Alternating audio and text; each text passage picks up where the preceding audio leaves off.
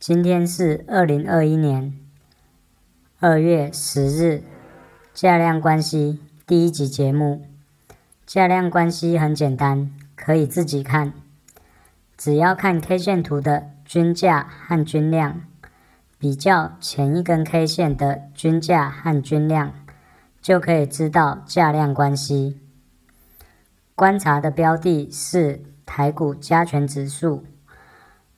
二月五日的二十日均价和均量，价量关系是价涨量减，表示价格可能停止上涨。